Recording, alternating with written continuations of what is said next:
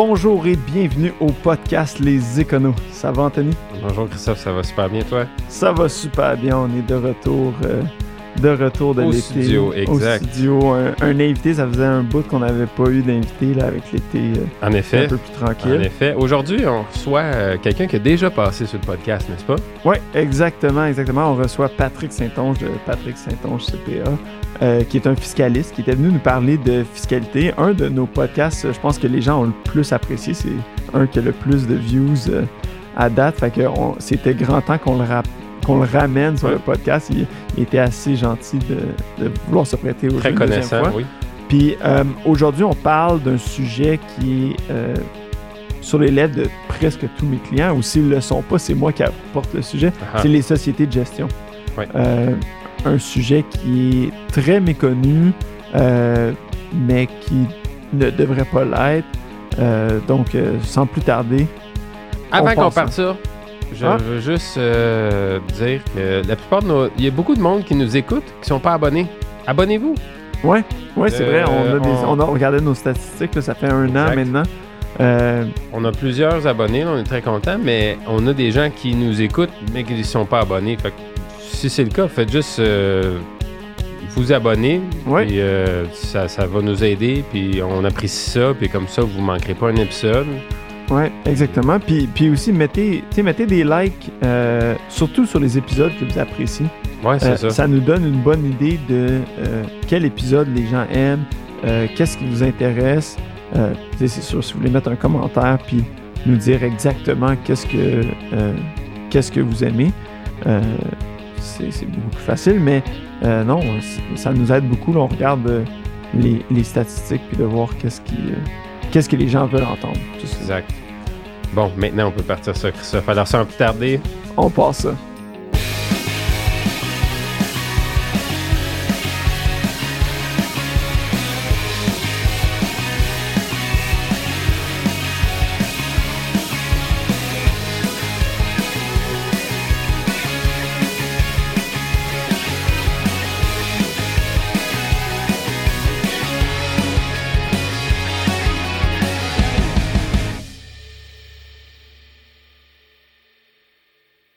Bonjour Patrick, merci de revenir euh, sur le podcast. Je pense que c'est notre premier invité qui revient euh, Exact. pour une deuxième Ouais. fois. On en a, je pense qu'on en a d'autres de studios, mais tu es le premier qui nous, euh, qui nous fait l'honneur de revenir une deuxième fois au podcast. Donc euh, merci beaucoup Patrick. Ben, merci pour l'invitation. Mais ça fait plaisir.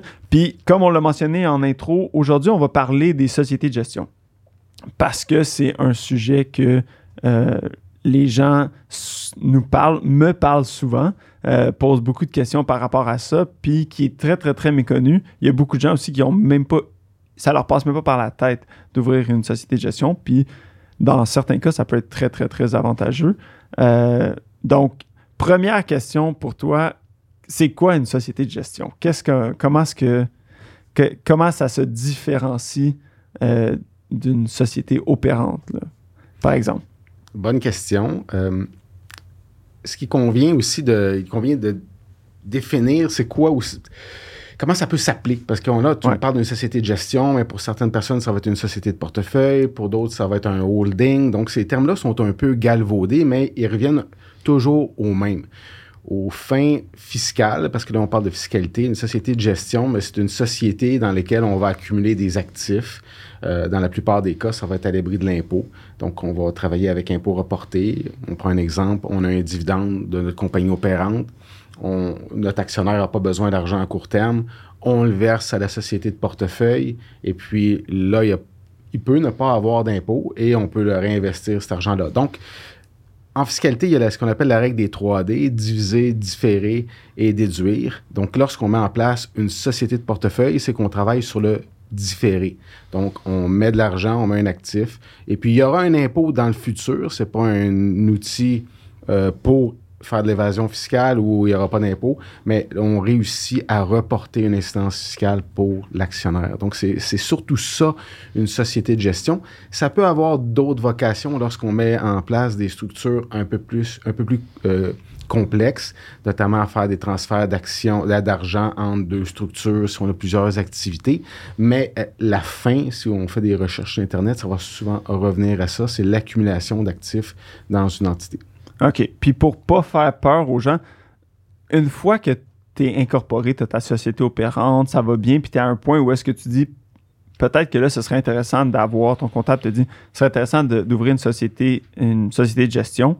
Est-ce que ça peut se faire euh, sans incidence fiscale ou euh, d'avoir, de vendre tes actions de la société opérante dans ta société de gestion, ça va euh, nécessairement avoir un, un gain?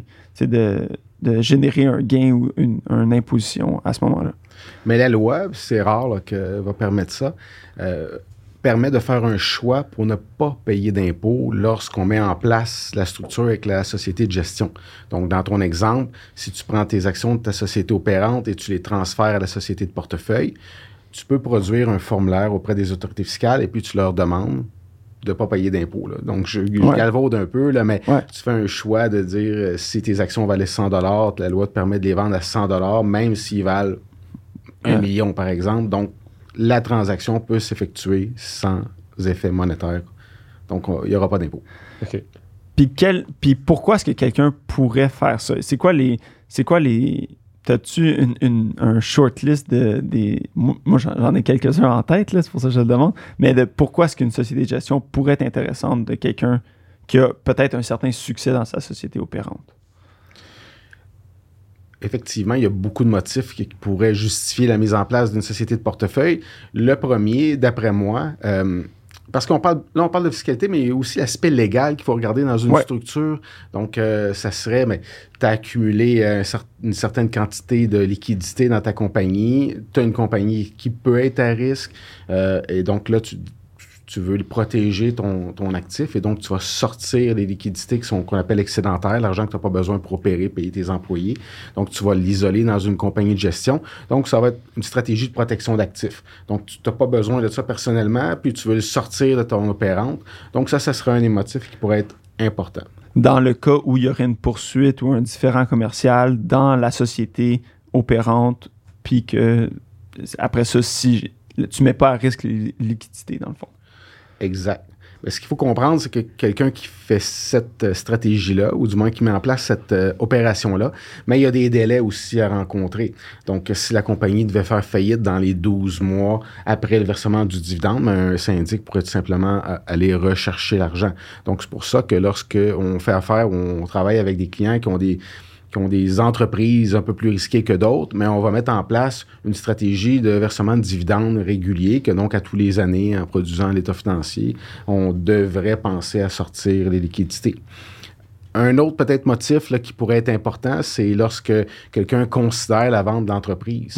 Donc, mhm. euh, la loi de l'impôt prévoit que pour aller chercher la fameuse exemption du gain capital, le premier 915 000, on va faire un chiffron, est exempté d'impôt. Euh, il y, a des, y a des ratios financiers à respecter. Donc, on ne peut pas avoir des excédents de liquidité, on ne peut pas avoir certains types d'actifs dans la compagnie. Donc, on va verser un dividende vers la société de portefeuille pour se qualifier. Donc, on appelle ça une opération de purification. donc, dans le jargon. Et, et, donc, ça permet de faire une vente là, qui est optimale. Puis encore ça aussi, il y a la, notion que, euh, il y a au moment de la vente, mais aussi deux ans avant. Donc, il faut, faut, faut, y penser un peu d'avance, de ne pas juste le verser euh, au moment que l'entreprise est vendue. Tout à fait. C'est un. C'est comme un peu de l'hygiène corporative, là, appelons ça comme ça, de verser des dividendes, s'assurer qu'on ne laisse pas trop d'actifs euh, inutiles dans la compagnie, inutiles dans le sens qu'ils pourraient être dans une société de portefeuille. Ils ne sont pas nécessaires aux opérations, donc c'est ça serait important à considérer. Puis, euh, puis on va toucher aujourd'hui beaucoup euh, à ce qu'on appelle euh, les mythes versus réalité. Là, c'est une, section qu'on va essayer d'incorporer plus régulièrement dans nos, dans nos épisodes, mais le split de revenus. Mm-hmm. Ça, c'est une autre raison pourquoi les gens vont aller chercher une société de gestion. c'est de dire, est-ce que je peux verser à ma ou mon conjoint une, une portion des, dividendes si mon conjoint souscrit à des actions. Excellente question. Euh, ça, ça fait l'objet d'une réforme euh, en 2018. donc, le premier, depuis le 1er janvier 2018, verser un, un, dividende à qui que ce soit est devenu compliqué. Hmm. Donc, euh, si vous avez, là, il y a deux groupes d'âge, donc il faut comprendre qu'il y a eu un peu de lobby. donc, les gens de plus de 65 ans qui sont pas forcément sujets à l'impôt sur le revenu fractionné. Donc, si vous avez, si un auditeur est dans ce groupe d'âge-là, mais oui, la réponse pourrait être tu peux verser un dividende à ta conjointe sans te soucier de ces règles-là et sans te soucier de la contribution que la personne aurait eue dans les dernières années. Mais si on regarde les autres groupes d'individus, euh, ben là, ça devient beaucoup plus difficile. Donc, euh, puis un des. Euh, ce que la loi a essayé de faire, c'est d'interdire le transfert du revenu d'une personne vers l'autre. Donc, et la seule cas où on peut le faire, c'est s'il y a soit une détention de 10% personnellement dans la structure, ou si ça fait partie d'une rémunération euh, où on compense la personne pour l'effort ou euh, l'investissement qu'elle a fait dans la compagnie. Donc, euh, on présuppose qu'elle n'a pas déjà un salaire. Donc, euh, parce que si elle a un salaire, mais il faut considérer, ben, si tu y verses un dividende de 10 000 plus son salaire, est-ce que ça fait du sens? Est-ce que, euh, globalement? Donc, il faut se poser beaucoup plus de questions. On a, un peu, si on veut, on, colle un peu sur la même, euh, la même question qu'on avait pour les salaires. Est-ce que c'est raisonnable, tu sais, compte tenu de. Est-ce que un tiers aurait versé ce montant-là à cette personne-là si sans l'indépendance. Parce que l'enjeu, c'est que ces personnes-là sont liées. Euh, donc, parce que si, si moi, mettons, j'ai une société de gestion, puis je verse un salaire à Anthony, il mm. n'y euh, a personne qui va dire Ah, ben non, tu fais ça pour sauver de l'impôt parce que c'est une personne qui m'est pas. On n'est pas liés. Donc, c'est comme, ben, si tu veux donner de l'argent, tu sais, paye-le à rien faire. Mais quand c'est des personnes liées, c'est là qu'on a vraiment des problèmes. Euh, oui, dans la famille. On doit faire. Exactement. Donc, à chaque fois qu'on verse un dividende aux euh, enfants, aux enfants, aux conjoints, là, on a, euh, on a malheureusement une question. Et puis, c'est sur les feuillets que les, les, contribuables reçoivent, mais techniquement, du moins, le comptable est supposé avoir fait la détermination si c'était sujet à l'impôt sur le revenu fractionné ou pas. Puis, si j'ai une société de gestion, est-ce que je peux déduire des dépenses dans ma société de gestion pour aller euh, un peu contrer mon revenu de placement, par exemple? Ben, je te dirais oui, les dépenses qui sont euh, qu'on pourrait considérer raisonnables. donc, euh, tu as peut-être le droit à un, bureau, du moins, il y, a une, adresse, il y, a, probablement quelque chose que tu peux déduire à, à ce propos-là. Peut-être un certain montant par mois. Mais si tu penses plutôt à un salaire à un conjoint ou euh, c'est, ce genre de questions-là, ben là encore là, on va revenir à la raisonnabilité. On va se dire, est-ce que c'est raisonnable de déduire ou de verser un salaire à, un enfant ou à un conjoint compte tenu du rôle qu'on fait? Parce qu'on s'entend que dans une compagnie de gestion, habituellement, ça va être des placements à la bourse qui vont avoir, il va y avoir de une gestion discrétionnaire par un planificateur financier ou quelqu'un d'autre ou il va avoir peut-être un immeuble à revenu là-dedans qui, bon, euh, c'est sûr que ça va prendre un certain temps, mais est-ce que c'est raisonnable de verser ton salaire? Donc, la réponse est est-ce que c'est raisonnable? Puis il faut que ça, ça, ait un certain lien avec les actifs qui sont dans la société. Donc, euh, déduire euh, des frais personnels, un, yacht, un avion, s'il n'y a aucun lien ni avec les actifs de la compagnie de portefeuille, ni avec la compagnie opérante, mais là, tu vas avoir beaucoup de difficultés à le déduire. Ou même, tu sais, tu parles d'un yacht ou d'un avion, mais ça peut être une voiture aussi. Là, si tu as juste des placements à la bourse. Euh, oui, ça serait même Une voiture, c'est pas raisonnable. Il n'y a pas de il y a très peu d'utilité. Mais il y a une jurisprudence dernièrement, puis il y a quelqu'un qui a gagné par rapport à l'usage d'un bateau, euh, parce qu'il était en mesure de démontrer qu'il faisait sa business dans les marinas et euh, il vendait des produits qui étaient relatifs à ça. Et puis, dernièrement, la Cour lui a donné raison, il détenait son bateau à travers une société de portefeuille, puis l'opérante ben, lui versait un dividende pour compenser pour euh, cette dépense-là.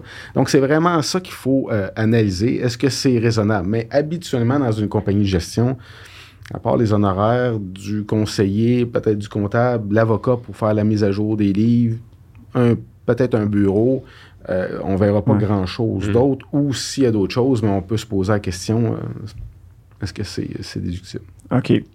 Là, on parlait d'immeubles à revenus, tu l'as mentionné, puis là, je suis sur l'opportunité. Si je veux, est-ce que je peux mettre un immeuble, ou est-ce que je peux, puis est-ce que c'est une bonne idée de mettre un immeuble à revenus dans ma société de gestion?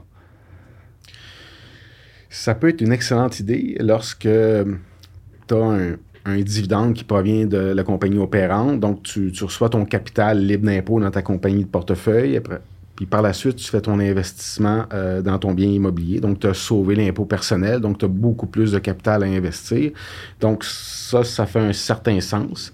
Euh, mais transférer un immeuble que tu détiens personnellement, que tu as acheté avec des actifs qui, sont, qui ont déjà été imposés et le pousser dans la compagnie, Ouais. c'est ça peut ne pas être une bonne, euh, une bonne idée pour la simple et bonne raison qu'une compagnie de portefeuille sur du revenu locatif, et là, c'est un choix que le gouvernement a fait à une certaine époque, si la personne emploie moins de 5 employés, mais la compagnie va être taxée à 51% sur le premier dollar de profit. Ouais. Contrairement au taux d'impôt Ouais, de l'actionnaire qui pourrait être beaucoup moindre. Quelqu'un qui est taxé à 50% déjà, il veut la mettre dans une compagnie pour notamment faire un, gel, prévoir la transmission du parc immobilier en faveur de ses enfants, ben, il va être un peu indifférent parce que le taux d'impôt va être le même, puis la, cor- la corporation va lui donner un bon véhicule pour arriver à ses fins. Mais quelqu'un qui a un taux d'impôt de 20% 22% versus 51 mais là, on voit qu'il y a quelque chose qui ne fonctionne pas. Donc, ça, ça serait, si on veut, la, première partie de la réponse. Et puis la deuxième, c'est que, en plus d'avoir un taux de 51% euh, depuis 2012, su- tu sais, d'une façon euh, répétée, les gouvernements sont venus jouer dans le taux d'impôt du dividende parce qu'ils voyaient bien qu'il y avait comme. Ça fonctionnait pas avec les autres revenus. là. donc, les- les- les entrepreneurs ont mis en place beaucoup de sociétés par action. Donc, lorsqu'on met une compagnie, euh, un immeuble dans une compagnie, donc lorsqu'on regarde la taxation du loyer qui va être reçu et du gain capital futur, en raison de l'imposition du dividende, bien, il va vous en rester moins dans vos poches que si vous l'aviez détenu personnellement. Ouais. Donc, ça prend un motif qui est autre que juste de générer du loyer dans la structure. Donc, habituellement, moi, je vais m'en tenir. C'est soit que tu as le capital qui est versé libre d'impôt ou tu as besoin d'un- d'une planification qu'on va appeler testamentaire, où là, on va, on- on va jouer avec euh, cet outil-là. là. Donc, c'est, mais sinon, j'éviterais euh, de mettre un immeuble dans une compagnie. Puis je, je revenais avec la planification testamentaire euh, un peu plus tard, mais je te posais la question euh, pour le- le- l'immeuble locatif pour t'apporter sur un autre terrain que- qui est plus glissant. Mais si je veux m'acheter un chalet à travers ma société de gestion, j'ai des fonds dans ma société de gestion, plutôt que de les sortir, de m'imposer là-dessus, est-ce que je suis mieux peut-être de mon chalet avec ma société de gestion puis de me le louer à moi-même? Ben, c'est une idée. Donc, euh, ça, oui, ça va fonctionner parce que tu m'as bien dit, je vais me le louer à moi-même. Donc, Ouais. euh, et puis, ce que la loi va exiger, c'est que le loyer soit la valeur marchande. Ouais. Donc, euh, c'est Faut que tu sûr que- fasses une comparaison marché Exactement. Donc, euh, Ouais. euh, souvent, les gens vont tenter euh, de, à la d'av- baisse. d'avoir ouais. un loyer qui est très, très bas. Ça fonctionne le chalet dans un cas où tu as déjà une résidence ailleurs en ville et puis c'est une propriété secondaire et puis euh, tu pourrais déjà bénéficier de l'exemption pour résidence principale sur un autre immeuble. Ouais. Mais quelqu'un qui, euh, ça serait, qui est locataire en ville parce que c'est plus un pied à terre, ça jette ce qu'on appelle un chalet et euh, l'acheter par le biais de la corporation, ça serait une erreur parce que à la revente, tu perdrais ton exonération. Ouais. Donc, ça serait un, un point là, à regarder. Puis, si tu me permets juste euh, une, petite parenthèse, je- reviens à mon immobilier. Là. Ouais. Donc, euh, un peu plus tôt, je parlais vraiment de, d'immeubles locatifs avec moins de 5 employés.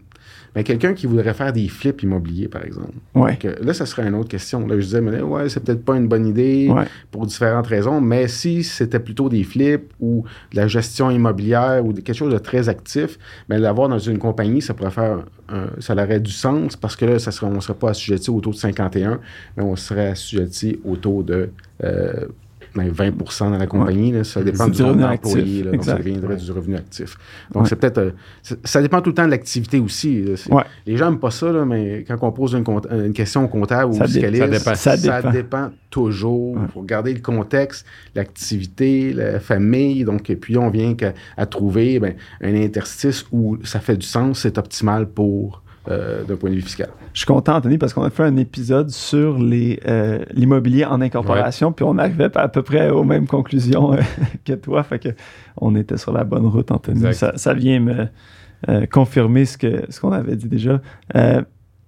Puis le, le fait aussi que, tu sais, je pense que le, la société de, comme, comme tu dis, ça va dépendre de quel genre d'immeuble à revenu, c'est quoi le capital que tu dois mettre, c'est quoi les, euh, la situation aussi, parce qu'on avait, on avait dit aussi que souvent les immeubles à revenus sont, sont un peu à perte là, à chaque année. Donc, d'avoir des pertes dans une société de gestion, Ça euh, de tu sens. peux pas les transférer personnellement contre ton revenu. euh, malheureusement. Donc, fait que, il reste pogné là, là, jusqu'à temps que tu vendes euh, ton gain en capital. Peut-être Ouais. ton gain en capital. Exactement. Parce qu'il y a quand même des structures alternatives qu'on pourrait considérer. Parce qu'on parle tout le temps d'une société de portefeuille incorporée, Ouais. mais il y a d'autres outils qui pourraient Le- qui peuvent faire office de société de portefeuille. On pourrait penser à une société en commandite dans le domaine de l'immobilier. On pourrait faire notre planification testamentaire et puis distribuer les pertes aux associés en fin d'année. Donc là, tu n'aurais pas le- la Ouais. problématique de la corporation. Donc, mais là, c'est de mettre l'argent dans, dans la société en commandite. Ouais. Mais on peut interposer une société de portefeuille et Ah, une société de portefeuille en commandite Ouais. et puis faire transiter l'argent dans la structure. Donc, c'est pour ça qu'un peu plus tôt, je vous parlais de euh, la société de portefeuille va nous permettre de souvent euh, transférer des sommes de- d'argent et puis arriver à nos fins. là. Donc, euh, c'est sûr que ça pourrait. C'est un peu plus. On, on complexifie un peu notre structure. Euh, une autre question, j'ai une société de portefeuille avec lesquelles je détiens société, euh, ma société opérante. Euh, je vends ma société opérante, j'ai beaucoup de sommes qui rentrent dans ma société de portefeuille. Je veux pas nécessairement les sortir, mais je veux me lancer dans quelque chose d'autre. Est-ce que je peux utiliser ma société de portefeuille pour aller partir une autre business puis qu'elle devienne effectivement une société opérante par la suite? Oui, tout à fait. Donc, il n'y a pas de. Il n'y a pas d'exigence que Ça- la société de portefeuille reste une société de portefeuille. là. Du moins, il y aurait peut-être à changer son statut au registre des entreprises. Ouais. Euh, mais elle pourrait de- très bien devenir une société opérante avec un certain capital euh, de risque ou de départ. Puis tu Ouais. aurais atteint ton objectif de capitaliser cette entreprise-là. Parce que dans le fond, ce que, ce que je voulais apporter, c'est le fait qu'une société de portefeuille, c'est une société de portefeuille parce que elle détient des trucs, mais c'est pas, au niveau de sa constitution, ça reste une société comme n'importe quelle autre société. Il n'y a pas de, il critère qui fait que ça peut juste servir à ça. Non, effectivement, tu as raison. Il n'y a pas comme en France où il peut y avoir différents types de sociétés qui sont régies par différents codes. Nous, ici, c'est une compagnie, une société par action, et puis c'est la même loi. On l'appelle société portefeuille parce qu'elle est passive. Donc, elle Ouais. détient Mhm. des trucs, et puis il n'y a pas des opérations au quotidien. Donc, euh, ça va être une fois par mois ou des fois quelques fois par année. C'est plus une gestion d'argent quand tu as un surplus. Exact. Là, je, je reviens un peu à ce que j'avais, j'avais fait allusion un peu plus tôt. Euh, quand, que- quand il y a un décès, lorsqu'il y a une succession, est-ce que la société opérante, ça peut être un bon véhicule pour justement, au lieu, parce qu'on sait que quand, quand tu décèdes, tous tes actifs sont. euh, sont euh, il y a une disposition présumée là, au moment du décès. Euh, si, j'ai mes si je mets tout dans ma société, est-ce que ça peut avoir un, un impact ou une, une incidence où je pourrais éviter ou, ou mieux planifier ma, ma fiscalité au moment du décès à travers une, une, une société portefeuille? Si tu veux planifier le décès, puis du moins avoir un report d'impôt sur l'autre génération, habituellement, tu vas devoir mettre, faire de quoi d'un peu plus complexe. Parce que si tu décèdes avec des actions d'une société de gestion ou d'une des actions d'une société opérante, puis ça s'en va pas à ton conjoint, mais tu vas avoir la disposition réputée au décès. Donc, dans des structures où on veut mettre en place une, si on veut une planification testamentaire, mais c'est là que la fiducie va intervenir au-dessus de la, la- la- la société de portefeuille. Parce qu'au décès, mais là, les actions vont pouvoir aller aux enfants ou à quelqu'un d'autre. Donc, Ouais. euh, parce que si c'est le conjoint, mais il y a un roulement, il n'y a pas d'impôt. Donc, euh, donc avec une fiducie par de soci- la société de portefeuille, tu atteindrais probablement ton objectif de euh, reporter encore plus l'impôt, du moins d'une génération. Donc, parce que tu aurais la liquidation de au- euh, après le décès, du moins dans, dans le cadre de transactions qu'on appelle post-mortem, pour remettre les biens aux héritiers. Mais c'est par là que ça, se- ça s'effectuerait, parce que sinon, tu n'as rien fait. Ouais. C'est Mhm. Parce que t'es dé- tu détiens les actions, donc il y a disposition réputée, tu as de l'impôt. Puis là, pour éviter la double imposition, là, les liquidateurs, il faut qu'ils fassent il y a plusieurs gestes à poser dans l'année qui suit euh, la liquidation de la succession pour éviter qu'il y ait de l'impôt dans la dernière déclaration du défunt et un impôt dans la succession. là. Donc, il y, a, il y a vraiment un risque de double imposition. Puis la loi, euh, si les gestes sont faits, sont, sont bien faits dans les déclarations de revenus, mais il n'y aura, pas de- il y aura pas de risque. OK. Hmm. Ça répond à ma question. Moi, Ouais, intéressant. Puis par rapport, euh, pas seulement au décès, mais peut-être euh, succession d'entreprise, euh, planification de, de, Ouais. de La transfert d'entreprise, la relève, oui. Ouais. Est-ce que c'est à peu près les mêmes, la même, le même ordre d'idée?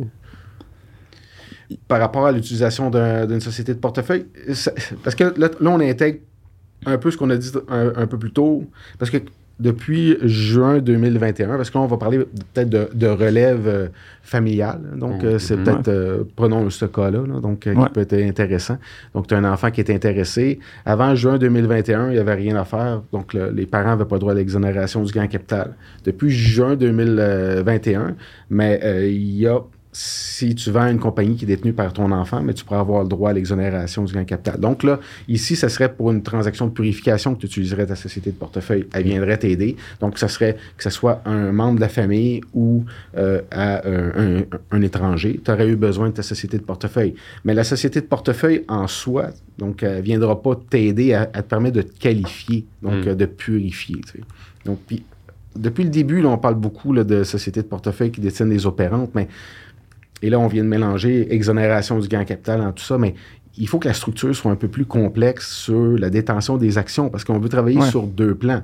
On veut mettre la plus-value des actions dans les mains de l'actionnaire, puis on veut faire en sorte que le- une société de portefeuille reçoive des dividendes. Donc, on ne peut pas détenir des actions qui ont de la valeur à travers une société de portefeuille. Du moins, on va avoir des tests à rencontrer. Là, mais ça, on pourra revenir un peu plus tard. Mais il faut absolument que euh, l'actionnaire qui vend les actions les détienne personnellement. Sinon, la- le holding, la société de portefeuille, va réaliser un gain capital, puis elle va avoir des impôts, puis il n'y a pas d'exonération du gain capital dans une société de portefeuille. Donc, la capitalisation, la façon qu'on détient les actions est très importante si on veut optimiser la fiscalité euh, quand on considère la société de portefeuille et ce qui vient avec. là. Puis si, le, euh, par exemple, quelqu'un veut vendre sa société de gestion, puis il dit, ah, je, je vais, à la place de sortir l'argent ou les placements de ma société de gestion, je dis, je vais la vendre à Anthony euh, pour 915 000 parce que j'ai 915 000 cash dedans. Est-ce que je pourrais avoir le- l'exemption de gain en capital à ce moment-là? Non, malheureusement, d'un, c'est pas quelque chose qui se qualifie. Par le passé, il y en a qui l'ont essayé, ça, ça fonctionne pas parce que, euh, du moins, vous êtes de connivence et puis euh, c'est une façon. Ça, ça serait considéré être un dividende, tu sais, dans ton Mm. cas, là, Ouais. dans ton cas de figure. Puis de toute façon, c'est pas du revenu. La société génère pas du revenu actif, c'est du revenu passif. Donc, déjà là, on se qualifie pas non plus. Fait Exact. Tu pourrais quand même penser à faire ça pour euh, convertir le, le- le taux d'impôt du dividende en gain en capital. Ouais. Donc là, c'est par un intérêt à faire ça. Tu sauverais peut-être 15% Dans ton cas, tu viendrais trouver à peu près environ 100 000 d'impôt. Ouais. Donc, euh, mais la loi va un peu plus loin. Encore eu des jurisprudences récemment. Ils vont dire non, non, non, c'est une transaction où, euh, qui ont été réalisées dans le cadre de la liquidation de, la société. Donc, c'est un dividende pour toi. là. Donc, c'est pas. euh, Ouais. Bonne idée, mais ça marche pas.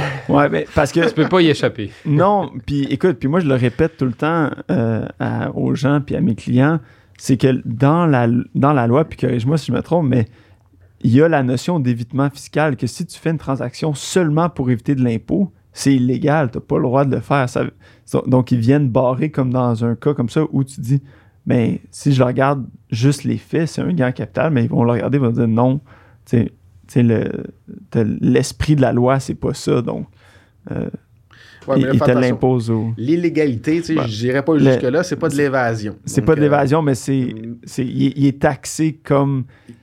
Ça va contre ce que tu essayais d'empêcher. Exact. Ils vont te ramener comme ça aurait dû Ouais. être. là. Ouais. Donc, euh, et non pour La- respecter, comme tu dis, l'esprit de la loi. Ok. il y a le- la lettre de la loi, puis il y a le- l'esprit de la loi. que- Mhm. Mhm. faut toujours regarder, c'est toujours, euh, y ont pensé euh, Ben oui. de mettre une clause euh, anti-loophole. euh. Ils pensent pas toujours. il y en, Il y en- il y en il y en existe oublie. toujours, puis c'est comme, puis c'est comme ça que Patrick euh, Ouais, c'est ça. gagne son argent, de, de, de, lire, tu sais, de bien...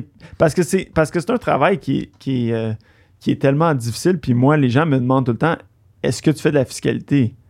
Ou, tu sais, est-ce que tu es fiscaliste? Puis je dis, ben, je suis pas fiscaliste, mais tu sais, je fais de la fiscalité, mais ça, dans des cas de planification comme ça où euh, il y a tellement de détails puis de, de planification, c'est, ça prend quelqu'un comme Patrick qui va euh, penser à tous ces trucs-là. Ouais, et puis- connaître la loi. puis faire la planification, tu sais, de, parce que techniquement, de, si toi, Anthony, tu fais ta propre déclaration d'impôt personnel, Mhm. tu fais de la fiscalité, Ouais, mais ça ouais. fait pas de toi un Non, fiscaliste. en effet.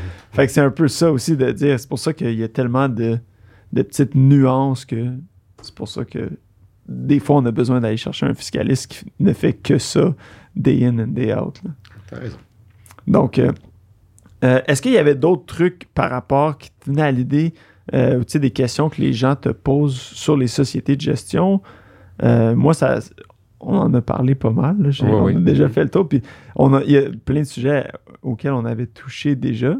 Euh, peut-être, peut-être, j'ai peut-être une dernière question pour toi. Je, je connais la réponse, là, mais euh, si j'ai plusieurs sociétés de gestion qui s'interposent, admettons, j'ai ma société opérante, puis entre moi et la société opérante, j'ai 10 sociétés de gestion. Est-ce que je suis plus ou moins imposé ou ça change absolument rien? Ça change absolument rien. Parce que mes sociétés de gestion vont détenir plus que 10% OK, oui, on, on- on présuppose que, qui détiennent. que le test de détention des, des- des actions est rencontré. Là, donc, pour verser un dividende en deux sociétés sans qu'il y ait d'impôt, on a besoin d'avoir plus que 10% en droite ou en vote, ou que les sociétés soient contrôlées par euh, le même, la même personne, le même groupe de personnes.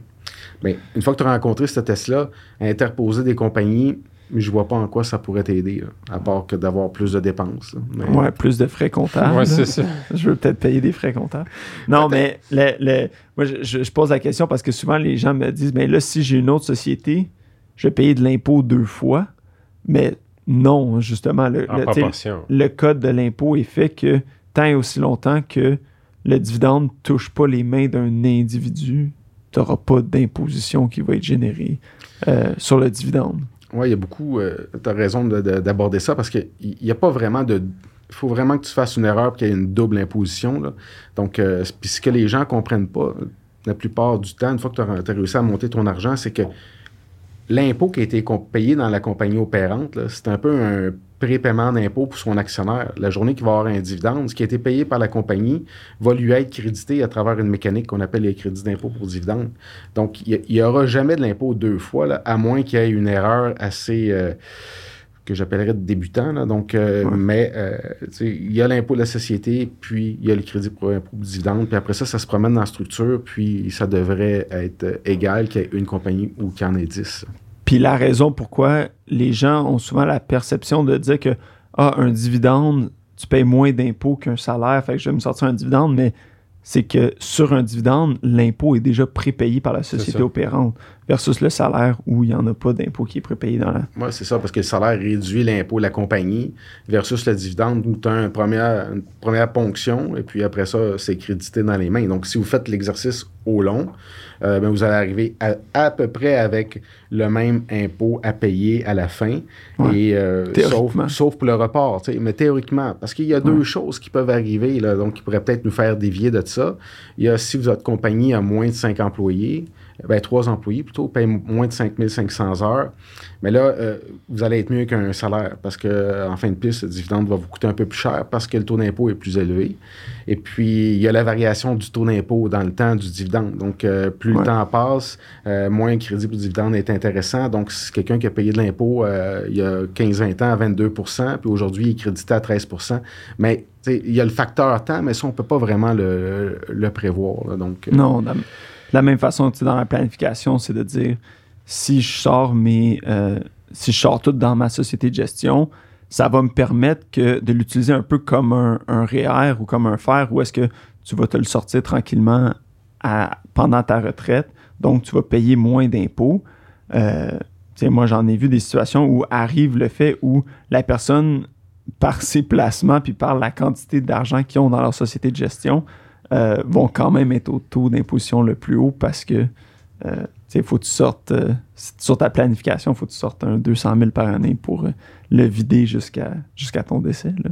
Mm. Fait que c'est sûr que oui, en théorie, on, on- on- on avait bien pensé au début, mais par la malchance ou la chance de, de la personne qui a tellement de revenus, a tellement de, de placements De placements personnels que- que, ça, ça- ça- finalement, ça vient annuler tous les bénéfices qu'on avait prévu faire. Là, mais Peut-être un dernier point sur, euh, sur les placements. Ouais. Souvent, euh, quand on s'assoit avec le conseiller financier, euh, on pense pas au, au mix d'actifs qui devrait être détenu dans une société de portefeuille. Mm. Euh, c'est pas, euh, dans, dans le REER, il devrait avoir un certain type d'actifs. Personnellement, tu devrais avoir un certain type d'actifs. Puis la société de portefeuille devrait en avoir un autre.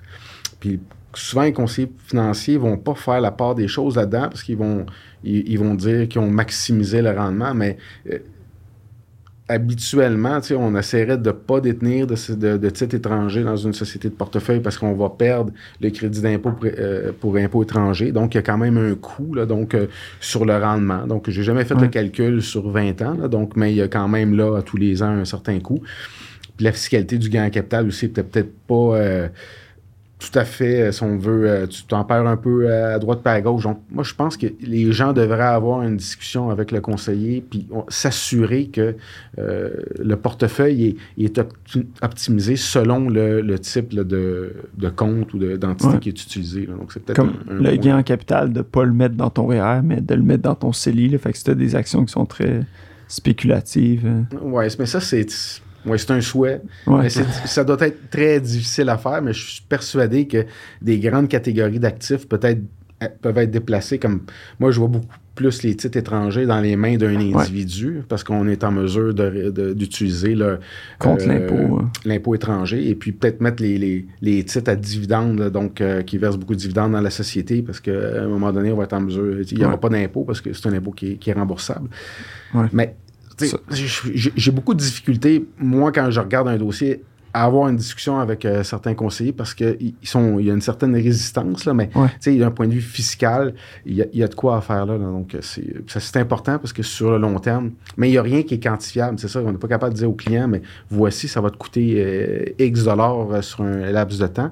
Mais du moins, il Ouais. faut, faut que les gens, quand ils ont une société de portefeuille puis ils mettent un portefeuille de, de titres à la bourse, mais ils devraient avoir une certaine euh, conscientisation là-dessus. Ouais, non, il y, a vraiment plein de trucs là, que tu peux euh, jouer là-dessus. Puis après ça, tu as, fait mention un peu, mais puis ça sera probablement un sujet pour un autre, euh, un autre épisode, mais le fait d'avoir le CDC, euh, l'impôt en main remboursable euh, au titre de dividende, c'est tous des trucs aussi que tu faut prendre en compte, là, de, que c'est pas... que tu peux te le sortir, puis après ça, comment tu le sors de ta société de gestion. Là? Tout le décaissement d'une société de gestion, c'est toute une, c'est toute une planification en, en- en soi. Là. Définitivement. Puis il faut que la déclaration soit- de, de revenus soit bien faite. Je travaille sur un dossier présentement, puis les comptables ont complètement oublié de considérer que le, client, sur ses portefeuilles de titres à la bourse dans sa compagnie, c'était des titres, euh, c'était des titres de société publique, mais que les dividendes qu'il avait reçus, c'était des dividendes déterminés, puis dividendes déterminés qui pouvaient donner un, un- un dividende à l'actionnaire qui était taxé à un taux qui est moindre. Pendant des années, le client paye des. Donc, on vient de- il vient d'allumer 10-12 ans plus tard que, oups, c'est peut-être pas. tu sais, Il y, a- il y a une erreur dans la déclaration de revenus, mais c'est. Ça revient un peu à avoir un, un comptable compétent qui peut. euh, toutes ces nuances-là peuvent les saisir à travers la société de portefeuille parce que c'est une fiscalité, il veut, veut pas, qui est s'éloigne de la compagnie opérante. On fait, on touche à des principes là, qui sont pas toujours, euh, qui sont mal compris euh, dans certains cas. non. Ou du moins d'avoir le réflexe de, de voir une situation puis d'appeler Patrick. de faire réviser votre dossier par, euh, par un fiscaliste. là, mais Ouais. je dis ça parce que je trouve ça un peu, un peu bête, là, la situation Ben ouais. du client Ouais, sur ouais. lequel je travaille, Ben où il- on se retrouve avec 10 ans là, de, de revenus euh, de dividendes qui encaissés, puis sur lesquels il, il aurait pu bénéficier là, d'une réduction d'impôt. là. C'est des petites choses comme ça Ouais. qui s'accumulent. Mhm. Les gens se plaignent qu'ils ont un fardeau fiscal, mais euh, ouais, il y a de la Ouais. paperasse, il y a de la conformité, mais je pense qu'il faut le faire euh, comme il faut. Bon, ben, c'est une très belle note pour terminer l'épisode. Merci beaucoup, Patrick, d'être venu et puis de t'être prêté au jeu. Toujours Euh, un plaisir. c'est toujours très instructif. Donc, euh, Ouais. merci tout le monde. Merci.